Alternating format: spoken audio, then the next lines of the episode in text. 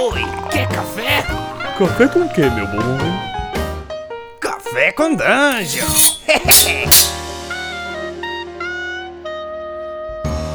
Bom dia, amigos do Regra da Casa. Estamos aqui para mais um Café com Dungeon na sua manhã com muito RPG. Meu nome é Rafael Balbi e hoje eu tô aqui bebendo um cafezinho delicioso que foi plantado a 1200 metros de altitude. Isso foi uma informação passada a mim que, assim, inicialmente não sabia o que fazer com ela, mas agora eu tô começando a perceber que tem uma relação com do, do café, da qualidade do café e do sabor do café com a altitude dele porque, enfim, informação é tudo, né?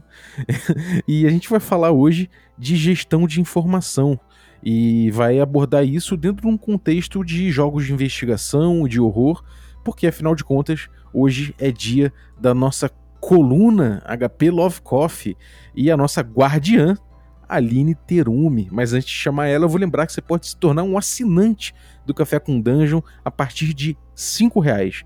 Com cinco reais você já ajuda bastante o podcast. Você, além disso, participa de sorteios dos nossos parceiros, é, recebe conteúdo extra e participa do grupo de Telegram, que tem a Aline, tem a galera da coluna de DD, tem muita gente que curte, curte muita coisa diferente. Então, cara, cola aí com a gente, picpay.me barra café com dungeon e seja um assinante. Bem-vinda, Aline. Toca aí que a coluna é sua. E aí, Balbi, tudo bem? Bom dia a todos. Tô aí tomando um cafezinho que eu não vou dizer na verdade de onde ele veio, não vou dizer como que eu fiz, porque eu quero explodir a mente de todo mundo quando eu finalmente revelar essa informação que eu guardei as sete chaves. Nossa, Ou não, isso né? você já chegou quente, hein, cara? É. Vamos falar aí de gestão de informação, o que talvez o que fazer e o que não fazer, né? Uhum. Exatamente. É, essa coisa de gestão de informação, eu pelo menos esbarrei recentemente, comecei a pensar bastante nesse assunto quando eu estava fazendo o workshop de, de antecipação. Uhum, sim. Né? Porque eu, quando eu estava fazendo o PDF, elaborando o PDF, eu comecei a ler sobre antecipação em técnica de roteiro. E eu vi que isso é mais uma técnica que se usa, mas que está dentro de uma coisa maior que é essa gestão de informação, é de, de quanto você, enquanto no caso ali diretor de cinema ou, ou escritor, de quanto de informação você vai liberando para quem está lendo, para o telespectador, do que você está controlando ali, do plot que você está controlando, da trama que você está controlando, né? E no caso da antecipação, é uma, é uma informação que você dá, você, você faz a gestão da informação de um jeito preciso ali para que os jogadores tenham uma pista de alguma coisa. Por outro lado, de um jeito, de um jeito que não entregue aquilo. E eu comecei a viajar bonito em cima de gestão de informação, cara. Uhum. Como, é que, uhum. como, é que, como é que tem sido esse lance de gestão de informação para você até agora? Pois é, cara. É, isso que você falou, né? Ela, a, apesar da gente ter esse enfoque aí no RPG e pensar muito isso no RPG, ela não é uma coisa exclusiva disso, né? Se uhum. você for pensar, né, é uma técnica de cinema, então isso, eles falam inclusive, né, do próprio foreshadow, né, no cinema, uh, aqueles filmes exatamente, né, investigativos ou um filme de terror, alguma coisa assim, que você não sabe quem que é o vilão ou você não sabe quem que matou, né, tal tal personagem. E aí uhum. você tem ali pequenas pistas que vão sendo soltas, né, durante o, o filme ou a série, para tentar instigar o, o telespectador, né, que tá numa posição passiva, e isso é uma coisa que eu acho que é bem importante, né, que é diferente uhum. do, do jogador do RPG, e, e, ele tá ali meio que tentando adivinhar o que, que tá acontecendo, né? E a gente Sim. tem a, a gestão da informação feita de uma forma. É, sei lá, não vou dizer ruim, mas. Por exemplo, ó, é, Agatha Christie, né? Muita gente curte pra caramba. Eu adoro Agatha Christie. Eu acho é uma leitura que eu sempre fico lendo e tentando descobrir quem é o vilão, né? Quem que matou, quem que, que, que aconteceu, com que arma, que só que se você ler friamente os livros, você vai perceber que ela nunca te dá toda a informação para você ter chance de saber quem foi, né? Uhum. Ela sempre te dá menos informação do que o necessário e aí solta ali umas falas do tipo, nossa, como é que eu não tinha percebido nisso? E você fica, tá, mas percebido o quê, né? E aí lá no final tem esse momento mind blowing, né? Que eu até brinquei de, nossa, explodir a cabeça e você perceber que era era o mordomo o tempo todo, né? Pegando um clichêzão. Mas. Sim. E aí você tem uma gestão da informação que ela não serve realmente pro propósito do jogo, né? Se a gente for pensar no RPG. Se você segurar toda a informação pelo deleite seu de diretor ali, de cinema ou de escritor, de mostrar pra todo mundo, olha, no final, né, era isso aqui, é uma gestão ruim da informação, eu acho. Uhum. É, uma, uma experiência que eu tenho bastante é, jogando como jogador, não como mestre, é de que tem muito. De, tem, tem muitas situações assim que você fala, caraca, isso explodiu minha mente. Só que aí você começa Uhum. a recapitular as coisas e você vê que talvez você jamais teria como descobrir aquilo que foi que explodiu sua mente Uhum. sabe? Tipo, eu vou dar um exemplo de cinema de novo, mas eu acho que dá pra fazer um, um contraponto pro RPG facilmente na cabeça de- da galera que tá ouvindo. Então, assim, é, se você pegar o Clube da Luta, por exemplo, né, o filme Clube da Luta, é, enf- enfim, eu acho que, cara, assim, eu acho difícil alguém não ter, não ter visto esse filme, então acho que vai ser spoiler, vai. Então, se você não ouviu o Clube da Luta, cara, Pô, mas o assim, filme é antigo, veja- né? Então, poxa, gente. é, pois é. Mas veja, assim, eu duvido que você não tenha visto, mas se você não. Enfim. Tem ali dois personagens, e esses dois personagens, no, no, no, em determinado momento do filme, você descobre que eles são um só. Né? É um cara com múltipla personalidade, com dupla personalidade. Beleza. Só que aí você pega o filme de, pra ver de novo, e não exige. Tipo, o filme, o próprio roteiro, o jeito que ele coloca ali, ele, ele, te- ele não te leva a crer que isso é possível né? Ele não, não- ele não, não é possível você olhando aquele, aquela construção, você perceber que aqueles dois personagens são, são o mesmo, né? É, Uhum. Que já é diferente do Sexto Sentido, que é um filme que, Ah, eu ia um falar do personagem- sexto sentido, cara. pô, o Sexto Sentido é maravilhoso porque você consegue, se você ver o filme de novo, você vai ver que tava na tua cara, né? Uhum. Eu não sei se você sentiu essa diferença. E pra mim isso é uma diferença muito grande, porque uma, ele me coloca numa situação de, cara, você me, eh, foi um mind blowing que acontece muito em mesa de RPG, que eu não teria como não ficar com a, com a mente explodida, porque afinal de contas a, a gestão da informação foi cruel comigo e não me deu em momento algum elementos pra que eu descobrisse aquilo. E isso é bem Uhum. diferente de uma gestão de informação que me dá informações e que me coloca debaixo do meu nariz uma coisa e que, e que em determinado momento eu falo, caraca, tava debaixo do meu nariz eu não, não percebi. Você Uhum. já experimentou essas diferenças? Tem muita diferença mesmo, né? É como você disse, né? O sexto sentido, se você. Até tem gente que na primeira vez que assistiu, no meio do filme, falou: Ah, esse cara que tá morto, na verdade, né? Teve gente que Aham. sacou. Talvez por um, um histórico pessoal, né? É uma experiência prévia própria de situações semelhantes que levaram ele a sacar isso. Eu não, né? Eu cheguei no fim do filme e fiquei, quê? Como assim? Como assim esse cara tá morto? Eu não, eu não percebi. Aí depois, como você disse, reassistindo, eu fui, ah, olha aqui a, a dica, olha aqui tal coisa, repara como ele nunca abre essa porta, repara como a, a, a esposa nunca fala de fato com ele, é sempre ele que começa a falar, ela levanta e vai embora, e você fica, pô, casamento tá ruim, né? Mas na verdade eram todas dicas de que ele, na verdade, estava morto e ela não estava vendo ele, né? Eu acho que isso é uma das coisas que a gente pensa, tem que pensar na hora do, do RPG, é o quanto da informação que você está fornecendo também faz sentido pro, pro universo dos seus jogadores, sabe?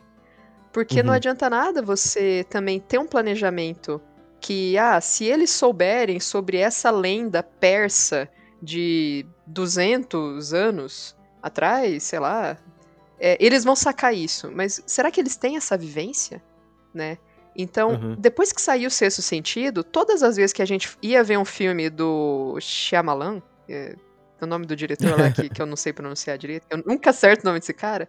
Toda vez que a gente ia ver o filme dele, a gente ficava, eu quero achar o plot twist, porque a gente já tinha experiência prévia, né? Então Uhum. eu acho que a gestão da informação ela tem que ser bem dosada justamente nesse ponto. Tipo, o, o que meus jogadores sabem, né? Qual é a, a- experiência deles? Qual é a vivência? Eles curtem filme? Eles curtem literatura? Eles curtem música? Será que se eu botar músicas, né? Letras de músicas, coisas do tipo, vão dar pra eles essas pistas ou não? Ou eu tô tentando criar um universo que não fala com eles e aí vai ser esse momento, nossa, eu não tinha como perceber isso, né? Uhum, sim. É, cara, eu acho esse, esse mind blow que, que é o mestre que, que cria ali de um jeito muito forçado, né? Ele, ele pode levar muita gente a ficar, caraca, que coisa incrível, que, mar, que maravilha. Mas no fundo é um truque barato, né? Porque o RPG ele é uma Uhum. coisa. Ele é uma coisa que necessariamente ele é uma, uma coisa ativa, né? O- o Os jogadores eles são ativos naquela história. É, no cinema, eu acho que não é tão barato, porque afinal de contas você já é passivo. Você já tá numa situação passiva ali dentro, né? Agora, pô, no RPG, se você não leva em conta que a galera tem que poder descobrir a coisa antes de você pensar no seu gran finale, você tá tirando ali o, o- o impacto da, da, da investigação deles, né? Eu acho que isso é uma coisa que é muito crítica, assim, em relação a RPG, né?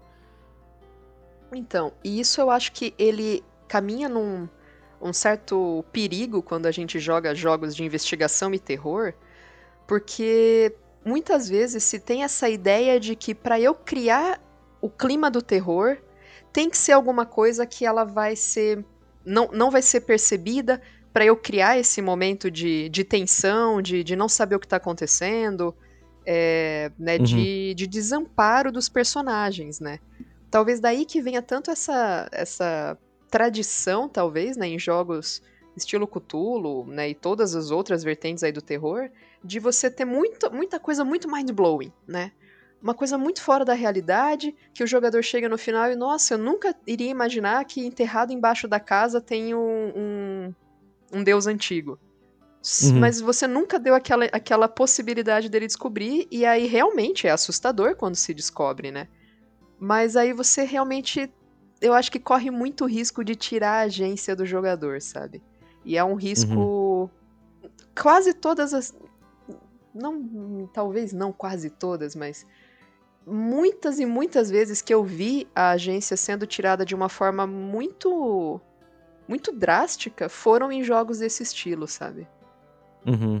É, é por isso que eu acho que o tema casou bem com, com a coluna, né, cara? O, essa coisa Com da certeza. investigação do Cthulhu, assim, é uma coisa que se bobear, assim, é, é fácil cair nesse esquema, né? Agora, tem uma coisa muito curiosa a respeito disso, que é o seguinte. Você você ali tem uma- um ritmo de, de sair colocando coisas na mesa, né? Informação é uma coisa que ela pode ser subtraída, né? Então você subtrai muitas informações deixa os jogadores perdidos porque você não deu informações, apesar deles pesquisarem, apesar de tudo. Mas também é uma outra forma de você deixar eles perdidos em relação a isso, que é você soterrar a galera de informação, né? Esse fluxo de Uhum. informação na mesa, como é que você encara isso? Como vo- você já você às vezes para e pensa isso de uma forma lógico, racional, lógica racional assim, ou isso vai num fluxo natural pra você? Olha, é, eu acho que isso é um é uma técnica interessante até, né, para você às vezes gerir essa informação de uma forma que, ok, eu vou dar informação, mas eu- eles não vão saber que essa informação é uma informação útil, né? Então é isso, você dá muita informação, você pode é, colocar ah, pistas falsas, né? São, são algumas técnicas possíveis em- nesse tipo de jogo. Uhum. É, acho que isso pode ser, às vezes, um pouco temerário, dependendo muito do tipo da mesa que você está mestrando, né? Então, assim, se você vai mestrar uma, uma aventura curta num evento, né, soterrar de informação talvez não seja a melhor opção, realmente. Você vai colocar os jogadores numa posição ali muito perdido, né? Eu não sei o que, que eu tô, o que, que tá acontecendo, o que, que eu tô investigando, eu tenho pouco tempo, e aí, quando você vê que o tempo tá acabando, você vai acelerar as coisas e jogar no colo Uhum. deles um resultado, porque o tempo acabou, né? Vamos dizer. Sim. Outra, mas pensando por outro lado, o mundo ele é vivo, né? Então, se eu tô mestrando uma aventura, uma campanha, num mundo em que cultistas existem, que Cthulhu está realmente, né, dormindo, né, debaixo do, do, do oceano, que Nyarlathotep está lá tentando destruir a humanidade, que existem é, criaturas, né, assombrosas que, que vivem entre nós. É, eu não posso também pensar que todas as pistas e as informações que eles encontrarem vão ter relação direta com o mistério que está né, se desdobrando agora, Uhum. né? Então, é uma gestão Sim. que ela é delicada mesmo. Vou dar um exemplo, né? Eu tô tô mestrando agora uma, uma aventura para uns amigos meus. E é uma investigação. Inclusive, eu não sei nem se eles vão ouvir isso, eu espero que não. Ou se eles ouvirem, que seja depois né, da gente jogar, terminar de jogar. Mas basicamente a, a, a treta inicial era que encontraram um estudante morto na Universidade Miskatonic. E tudo indica que tem uma relação muito direta com o Herbert West e o Reanimator, né? A ideia de você trazer as pessoas de volta à vida.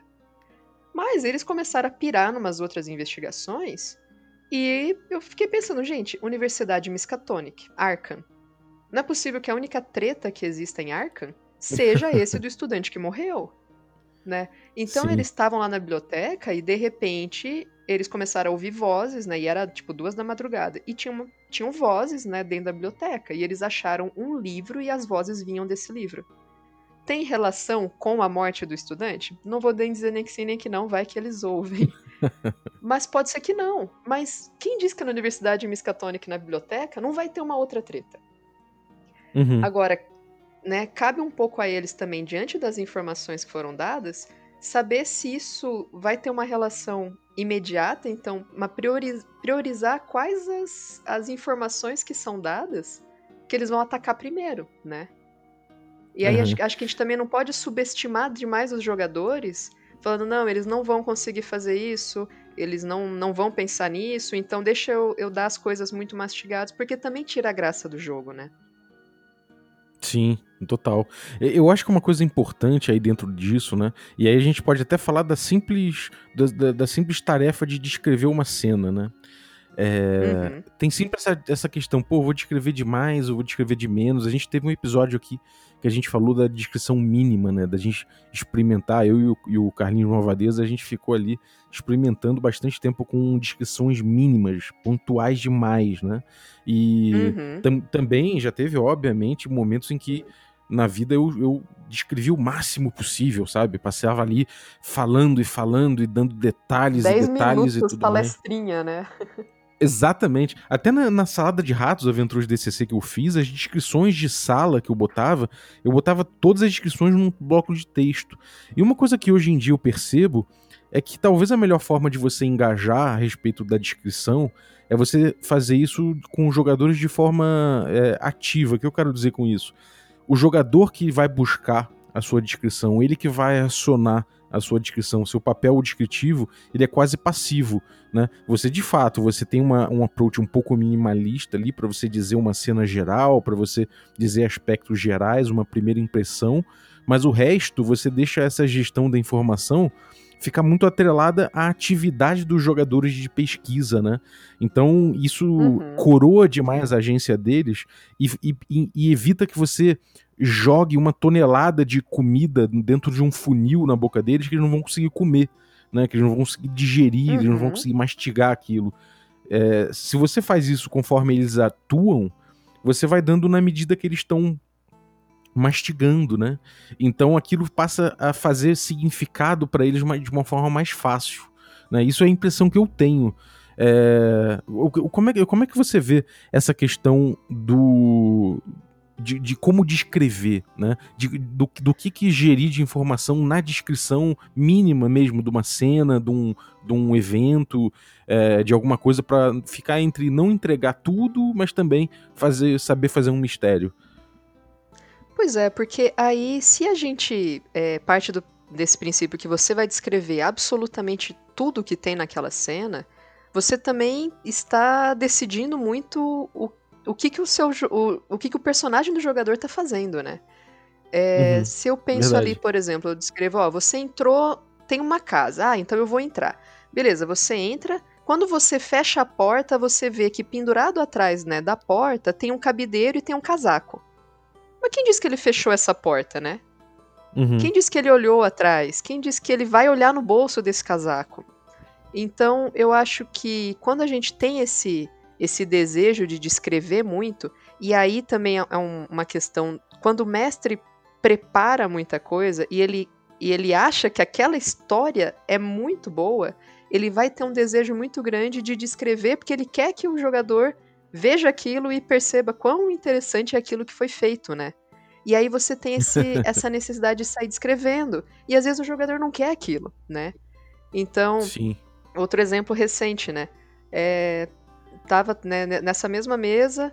Ah, o, eles falaram que iam dar a volta por trás de um galpão. Eu falei, ó, quando vocês dão essa volta, você vê um. Parece que um reflexo, talvez da luz da lua mesmo, mais no meio ali das árvores. Bom, eles Uhum. poderiam ir ver ou não, decidiram ir ver. Legal, vocês veem que tem um carro estacionado. Eles poderiam olhar o carro e falar: ah, beleza, né? Tem um carro aqui, quer dizer que tem alguém, vamos entrar na, no galpão. Aí eles, não, mas peraí, a gente quer ver esse carro. Como é que é? O vidro tá, tá aberto ou tá fechado? Não, ele tá com os vidros, os vidros estão fechados. Ah, então eu vou testar a porta. Tá trancada? É, tá trancada. Hum. Aí eles ficaram, ficaram, ficaram, pensaram um monte de coisa. De repente eles, mas peraí, tem alguma coisa dentro do carro? Aí eu, ah, então agora que você gruda a cara ali pra ver bem, você vê que realmente tem uns papéis, tem uma pasta, tem. Aí eles começaram, hum, será que a gente quebra o vidro? Né? Porque tá trancado. Agora, se eu chego Uhum. e falo, vocês veem um reflexo e quando vocês se aproximam, vocês veem um carro estacionado. Ele tá com os vidros fechados, está trancado, mas quando você se aproxima, você vê que tem uns papéis dentro. Uhum. né? Eu não, não dei a total, né? oportunidade deles deles decidirem o que, que eles querem fazer. Se é que eles querem saber o que, que tem nesse carro. Ah, mas esses Uhum. papéis são importantes na minha história. Bom, é, é uma escolha também, né? Talvez se eles decidirem quebrar o vidro, alguém vai ouvir um alarme disparar. Talvez esses papéis não sejam nada. Talvez sejam tudo, Uhum. né? Mas aí depende um- da, da, da decisão do jogador. Aí que tá, ele não é o passivo no filme que fica ali olhando e falando: ah, se a câmera se aproximar é porque esse carro é importante. Né? Ele que vai decidir se, que, se ele vai olhar aquilo ou não. Isso tava vindo na minha cabeça o tempo todo, né? Porque se você. É, é aquele, é aquele princípio que o- às vezes o jogador percebe a sutileza de que se você dá mais do que três detalhes sobre alguma coisa, a chance daquilo não ser importante pro jogo é muito grande, né? A chance daquilo ser importante pro jogo é muito grande. Porque você fala, bom, Uhum. se você fala só um, ah, então tem um carro ali na, na uma rua com um carro parado, tem um galpão e tal, e é isso. Pode ser que eles, eles, eles não, não saibam já de antemão, porque você não ficou falando um carro, um Volvo preto com uma batida na frente, com não sei o que. Se você começa a dar Uhum. muito detalhe, fica parecendo que você tá gerando gravidade narrativa em, em torno daquele objeto, né? Então isso né, Uhum. leva na- naturalmente eles a pesquisarem aquilo, né? E não outra coisa, né? E de fato eu acho Uhum. que isso é uma coisa que acaba pautando mais muito o jogo enquanto mestre, né? Sim. E isso é uma coisa que, que se comenta muito em Cthulhu também, né? Porque ah, na hora que o mestre coloca o handout na mesa, coloca aquela, aquela carta, coloca a notícia do jornal, vem com a coisa muito pronta, eu sei que isso é importante, eu sei que esse personagem é importante. Então, durante muito tempo, eu, eu fiz muito handout, né? Porque quem, quem mestra Cthulhu adora isso, né? Preparava o negocinho, queimava a borda do papel, mergulhava no café pra ficar com cara de velho, fazia uns bagulho muito elaborados. Só que aí realmente, né, você quando você começa a pensar mais nisso, quer dizer o quê? Que se eu falei, ah, tem uma notícia no jornal que fala tal coisa, e eu boto isso na mesa, o jogador já sabe que isso que eu botei na mesa é onde tá or- né, orbitando realmente o jogo, e aquilo que eu Uhum. só fiz um comentário ele pode ignorar porque não é tão relevante. Então eu acabo direcionando né, dessa forma a informação. Né? Então ela Sim. deixa de ser uma informação neutra, uma pista, para o jogador trabalhar em cima e acaba se tornando, ó, isso aqui é importante, isso aqui não é. E isso também Uhum. tira a agência, né? Total. No Café com Dungeon a gente fala muito da antecipação nesse sentido gameista, de, por exemplo, você revelar que tem uma armadilha próxima, né? Isso, isso é uma gestão de informação automática e uma, um uso muito clássico dentro do RPG da antecipação. Mas antecipação em Uhum. roteiro, e você pode usar isso em RPG, tem coisa. tem até funções mais amplas, né? Que é, por exemplo, você introduzir um elemento que vai aparecer de novo no jogo, né? Que você introduz ele previamente ali. E se você toma cuidado com a gestão da informação, você pode de repente. é, você não precisa limitar a ação dos jogadores, podar a agência deles, e isso pode dar antecipações muito bonitas, né? Vamos supor que esse carro que você falou, se você descreve ele de uma forma natural, como se ele estivesse na rua normal, como se fosse mais um elemento descritivo da rua, os jogadores podem ignorar. Ou eles podem ir, ir, ir até ele e descobrir os papéis que tem, que tem dentro. Agora, se o grupo não dá muita atenção para aquilo, pode ser que numa, numa cena futura é, apareça um sujeito importante, que de repente é um NPC importante, alguma coisa, e, e, e você fala. E ele tá dirigindo um, um carro que você já viu. Né? E isso pode uhum. dar um, um, estalo na cabeça deles e falar: puta, isso já tá. Isso passou pelo meu nariz, né? Então, uhum. tipo, se você não entrega muito, se você não tenta. Isso é uma coisa bonita do RPG, né? Se você não tenta pautar demais o jogo, o jogo mesmo sozinho te traz possibilidades de trabalhar todos esses elementos, de, essas técnicas de roteiro que que se você ficar tentando muito, muito fortemente usar, você acaba é, é, usando de uma forma equivocada, né? Uhum. É, isso aí que você diz é, é a arma de Chekhov, né? Que, que diz que quando você tem uma arma colocada numa cena, no final você tem que usar, né? É, tipo, ah, o, tem lá uma sala e tem uma espingarda na parede. Em algum momento lá na frente, né, no conto, essa espingarda tem que ser usada, né? E, e é uhum. é mais ou menos isso mesmo, né? Você você pode ir jogando alguns elementos que parecem mais ou menos é, corriqueiros mesmo, né? Do, do, dia a dia ali, cotidianos, ou personagens. A garçonete do, do café. Que ninguém dá bola, ninguém nem pergunta o nome dela. Ou pergunta, né? Porque os jogadores adoram perguntar nome pro mestre ficar, ah, eu não sei o nome desse NPC. De repente, lá na frente, ela pode ter uma importância que quando eles veem isso e, e veem uma frase que ela disse que parecia uma coisa meio solta, de repente ela, ela ganha um, um, outro significado porque você vai juntando essas informações, né? Mas aí não é uhum. é aquele momento super mind blowing de nossa, eu jamais poderia esperar que isso acontecesse, né?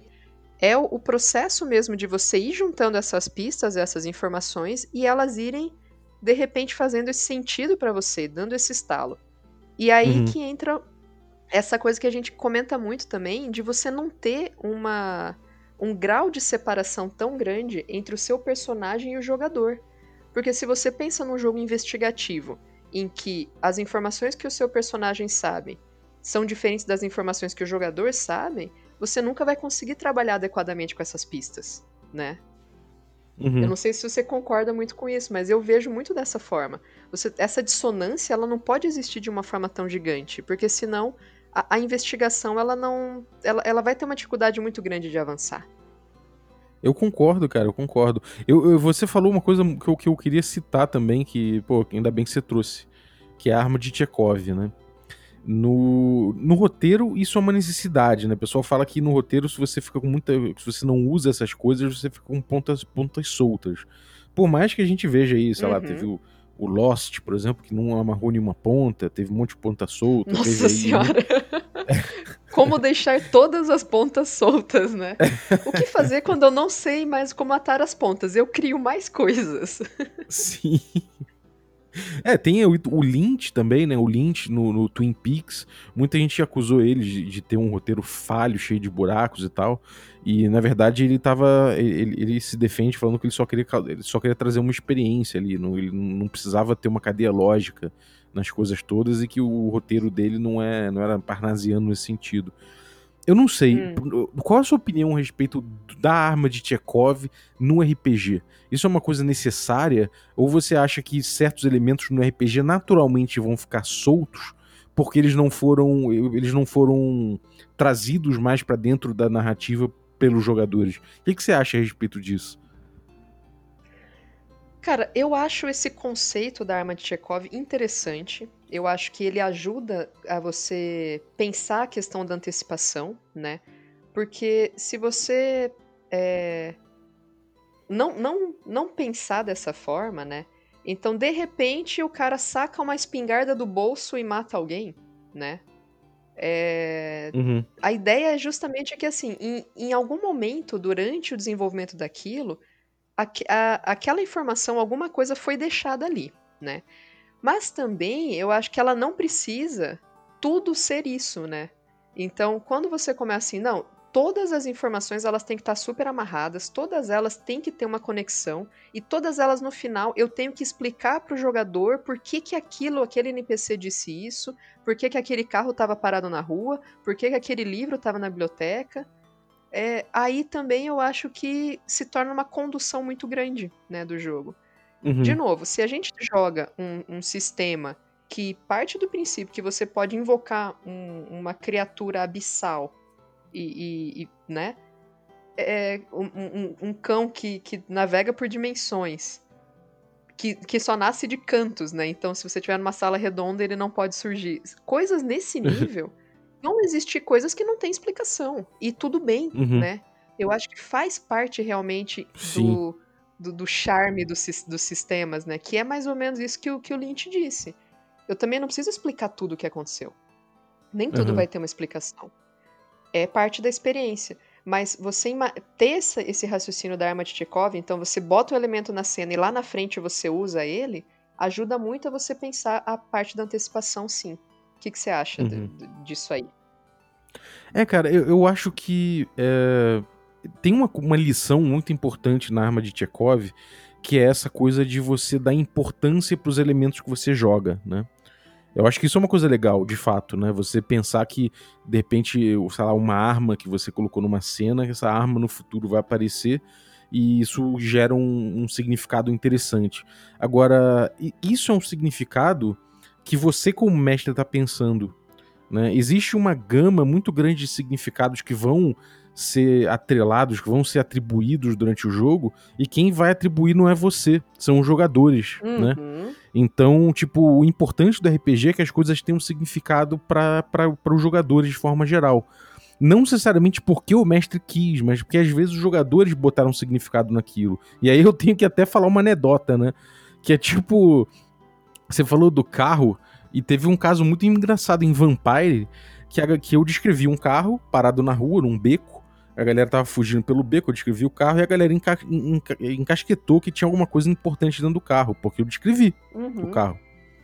E aí, cara, eles depenaram o carro pra abrir o bagulho, sacou? Porque o cara tentou ir fazendo a maciota, não conseguiu, tentou botar não sei o que lá, não conseguiu. Ah, o aí foi o Bruhá que rebentou o vidro, o outro empenou a porta pra conseguir entrar, e aí fizeram ligação direta, e aí fizeram não sei o que, arrebentaram o porta-mala. Cara, aí eu, aí eu- no, no- no fim das contas eu só botei uma velhinha lá de cima do terceiro andar falando: Ai, meu carro! Porque não era nada, sacou? Não era nada, Sim. não tinha pensado em nada pra aquilo. E na verdade, aquilo Aham. passou a ter um significado pra eles que não foi o que eu pensei, foi um significado, que, eles, que eles criaram ali, sacou? E pra mim, eu, eu acho que Sim. tudo bem, isso é mu- importante que no jogo, não, não, não somente as coisas que o mestre pense, pensa, criem significado, que você deixe que os jogadores criem significado pra aquilo, né?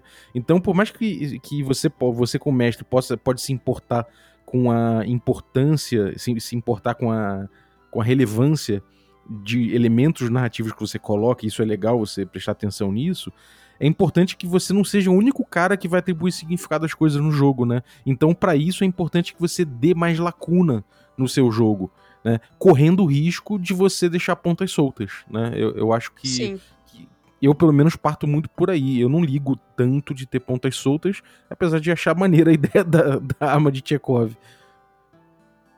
É, então, a questão assim, é. Quando a gente fala de gestão de informação, eu acho que a gente sempre pensa muito na, na gestão da informação do mestre para com os jogadores, né? Aham. E a gente também tem que pensar que as informações elas vão surgindo como ou informações ou significados ou, ou imagens ou descrições também dos jogadores para com o mestre, né?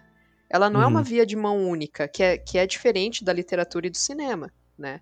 Na literatura e no cinema ela é uma via mais de mão única, apesar que quem tá lendo, quem tá assistindo vai dar a sua interpretação, você não tem como explorar aquele ambiente de uma forma né, ativa. Você recebe as informações e interpreta elas na sua cabeça. Agora, o, o RPG é bem isso. Quando você diz que você botou um carro que não era nada e de repente para os jogadores virou alguma coisa, você acaba tendo é, informações que vão surgindo no jogo vindo deles, né? Uhum. E não de você. E isso faz parte né, da, Sim, da história. total. Então, se a gente começa a querer que tudo seja arma de Chekhov, tudo aquilo que eu, eu pensei, então eu vou botar isso na- nessa cena e daqui a cinco sessões eu vou fazer isso surgir de novo. E para isso acontecer, eu vou descartar as coisas que os jogadores estão trazendo para mesa. Aí isso é muito temerário, né? Uhum. É, sem dúvida. É, tem uma coisa muito importante a respeito disso aí, que eu acho, que é a coisa do clique que você falou, né? Você falou até, você falou até, até com, esse, com, com essa palavra mesmo, o clique, né? Dar o clique. Uhum. Do jogador perceber uma coisa que rolou, que ele tinha, tinha deixado pra trás, ou se dar conta de alguma coisa. Eu, eu acho que o, o bom clique, no RPG é o clique do jogador e não o clique que o mestre dá pros jogadores, sabe? Uhum. Aquela coisa que o mestre revela, sabe? Se o mestre tá revelando Sim, sim. a, a questão, é porque provavelmente ele, ele em algum momento ele teve que iludir os jogadores, ele foi ilusionista nesse sentido, ele teve que é, ou chamar a atenção dos jogadores para outra coisa, para poder passar uma informação batida, ou não botou uma informação, ele ocultou a informação, mas de forma geral, se o mestre, se o mind blow vem do mestre, ou partiu do mestre, provavelmente esse mind blow ele foi construído pelo mestre somente, né? Ainda que Uhum. levando em conta os jogadores, e não aquele clique do jogador que eles olham no momento que eles se que eles percebem, que eles se dão conta e eles falam, puta que pariu, sabe? E eu acho que esse clique dos jogadores é, é, é uma das coisas mais preciosas do RPG, né? E eu acho que pra quem é mestre desse tipo de sistema, é um dos momentos mais gratificantes, assim. Pelo menos pra mim. Tem vezes que. Normalmente tem, tem grupo ali, eu monto o grupinho no Telegram de quem tá da mesa e tal. Tem vezes assim que, dois, três dias depois da sessão, algum jogador coloca: Gente, vocês já pensaram que pode ser isso, isso isso? Aí eu olho e falo, olha aí o clique, né? Não fui eu que falei, não fui eu que cheguei lá e olha, e de repente, quando vocês levantam o lençol, vocês veem que é fulano que morreu, né? Não é isso. É Uhum. realmente aquela informação ficou ali batendo e batendo e processando e processando, e de repente eles têm um estalo. E aí que eu falo que não tem como ter essa dissonância, né? Entre o jogador e o, e o personagem nesse tipo de Sim. sistema. Porque se tiver essa dissonância, esse clique nunca vai acontecer. É verdade. É, eu, eu, eu acho isso uma coisa muito, muito importante da galera se, se, se, é, se tocar, porque é, muita gente se importa, né? Tem essa onda de você falar, caralho, o bom mestre é o cara que, que, que explode a mente dos outros, sabe? E, e- e eu vejo isso com uma crítica muito grande, assim, eu, tenho, eu critico muito essa ideia, sabe? Eu acho que Uhum. o bom grupo é aquele que tem, que, que- de vez em quando tem esses estalos e a coisa fica empolgante, sabe? Mas essa é uma coisa do grupo, não uma coisa do mestre, sabe?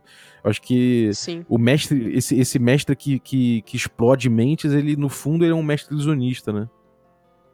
É porque aí a gente volta para aquela ideia de que o mestre tem que divertir a mesa. Então, você criar esses momentos de explodir a mente é uma forma de, de entreter os jogadores. Como se ele tivesse esse papel, né, descolado dos demais. E aí, para fazer isso, valesse vale de tudo, né? Vale de você omitir informação, de você esconder, estilo Agatha Christie faz, né? Vale você chegar Uhum. no final e revelar, ah, na verdade o cara tinha dupla personalidade. Haha, você nunca poderia ter descoberto isso, mas é uma coisa, nossa, que genial.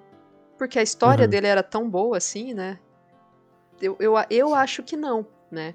Eu já fui, já mestrei mais desse jeito, né? Há mais, muitos anos atrás. Hoje em dia eu já não.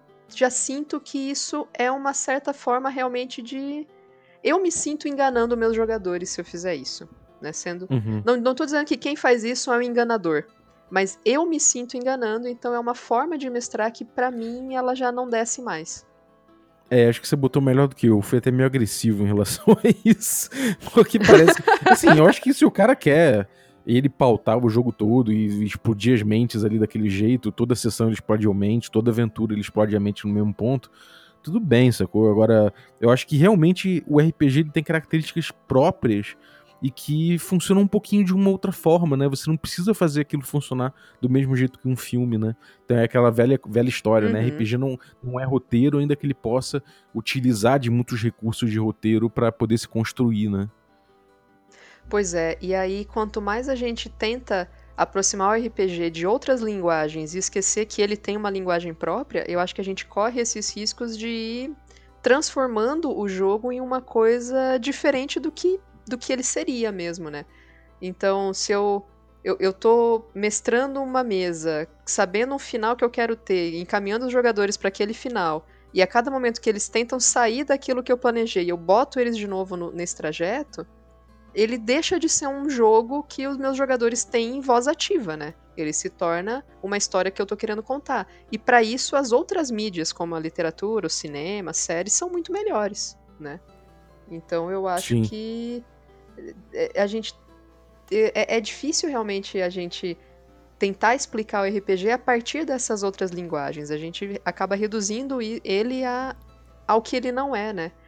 E criando essas, essas lacunas e pautando o jogo em coisas, por exemplo, né, no papel do mestre divertir os jogadores. Né? Uhum. Que, que eu, eu acho que se a gente pensar dessa forma, a gente também, aí, por exemplo, deixa de, de pensar que o jogador pode ser uma fonte de informação para o mestre.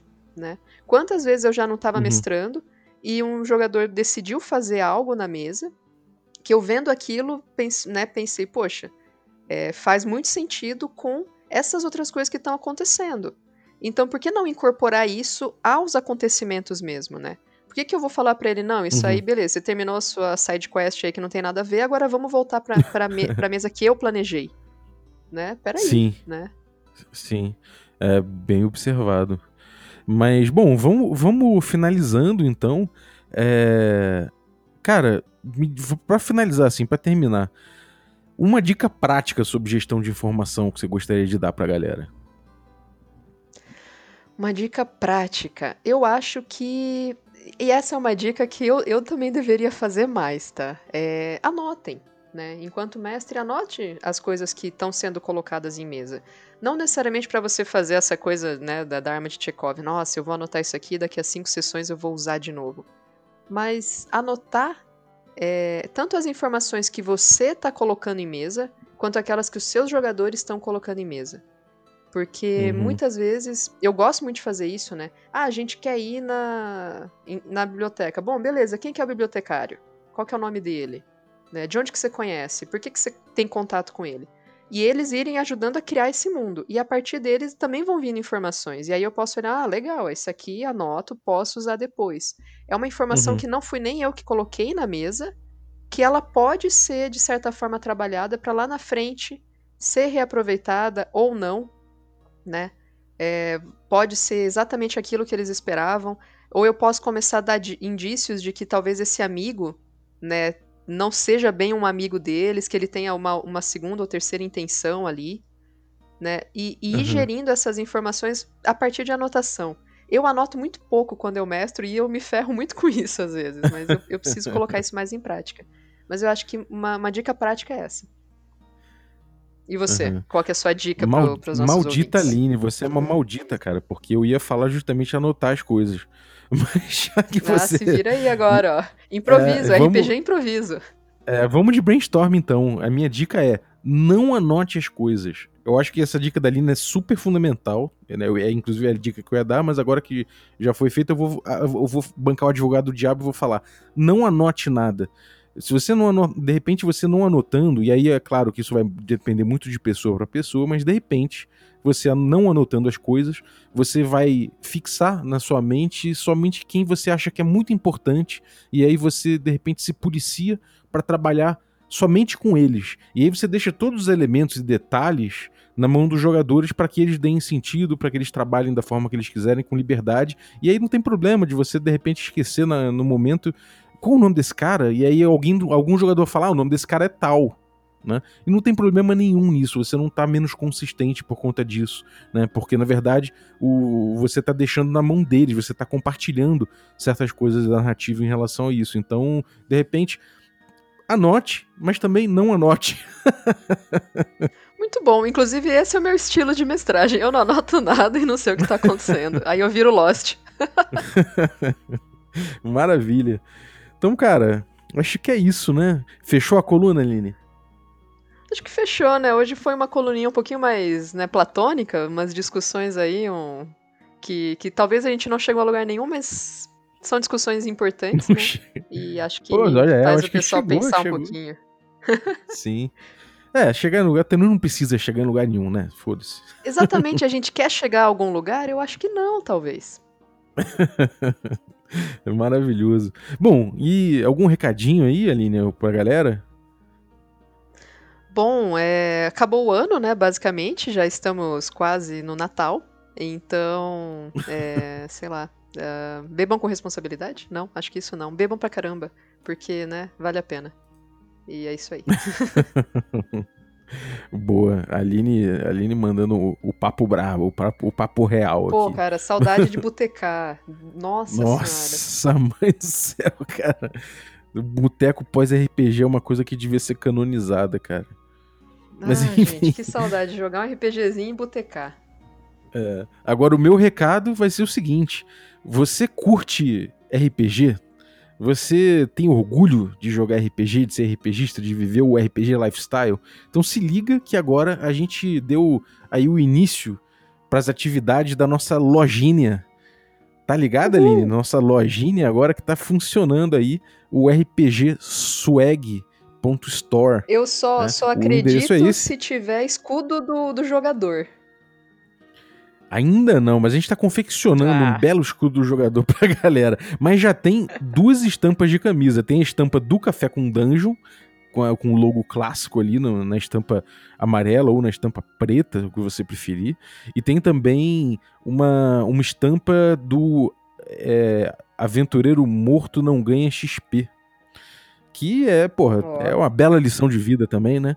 Então, você pode ir lá, cara, dar uma conferida nas estampas. O endereço eu vou deixar no descritivo do episódio aqui, mas pra quem quiser, pra quem tá com, com um bicho carpinteiro aí, pode entrar direto em bit.ly barra RPG Swag, né? S-W-A-G. E, cara, você já entra lá na lojinha, vê aí os nossos, eh, as nossas estampas e já, cara, já, já ajuda a gente nessa pré-venda. A gente tá fazendo um esquema de pré-venda e já, já, já compra aí sua camisa, já garante aí tua camisa, porque é, vai fechar a lojinha em breve também. A gente não vai ficar vendendo essas camisas aí durante muito tempo, mas a ideia é que conforme a lojinha for, for avançando, a gente vai botando mais estampas e vai conseguindo ter estoque, vai conseguindo trabalhar isso aí para transformar isso numa loja de estampas de RPG e de canecas de RPG e de escudo do jogador, escudo do que for necessário. A gente- Você sabe que a gente tá sempre pensando em alternativas maneiras aí para você mostrar o, o orgulho de ser RPGista. Então, é isso aí, bit.ly barra rpgswag. E obrigado, Aline, valeu pela coluna aí, mais uma. Valeuzaço, Balbi. E obrigado também você aí que ficou ouvindo a gente, você que ficou ouvindo a gente até agora, muito obrigado pela tua audiência. E queria agradecer também os nossos assinantes, a galera que torna essa aventura possível.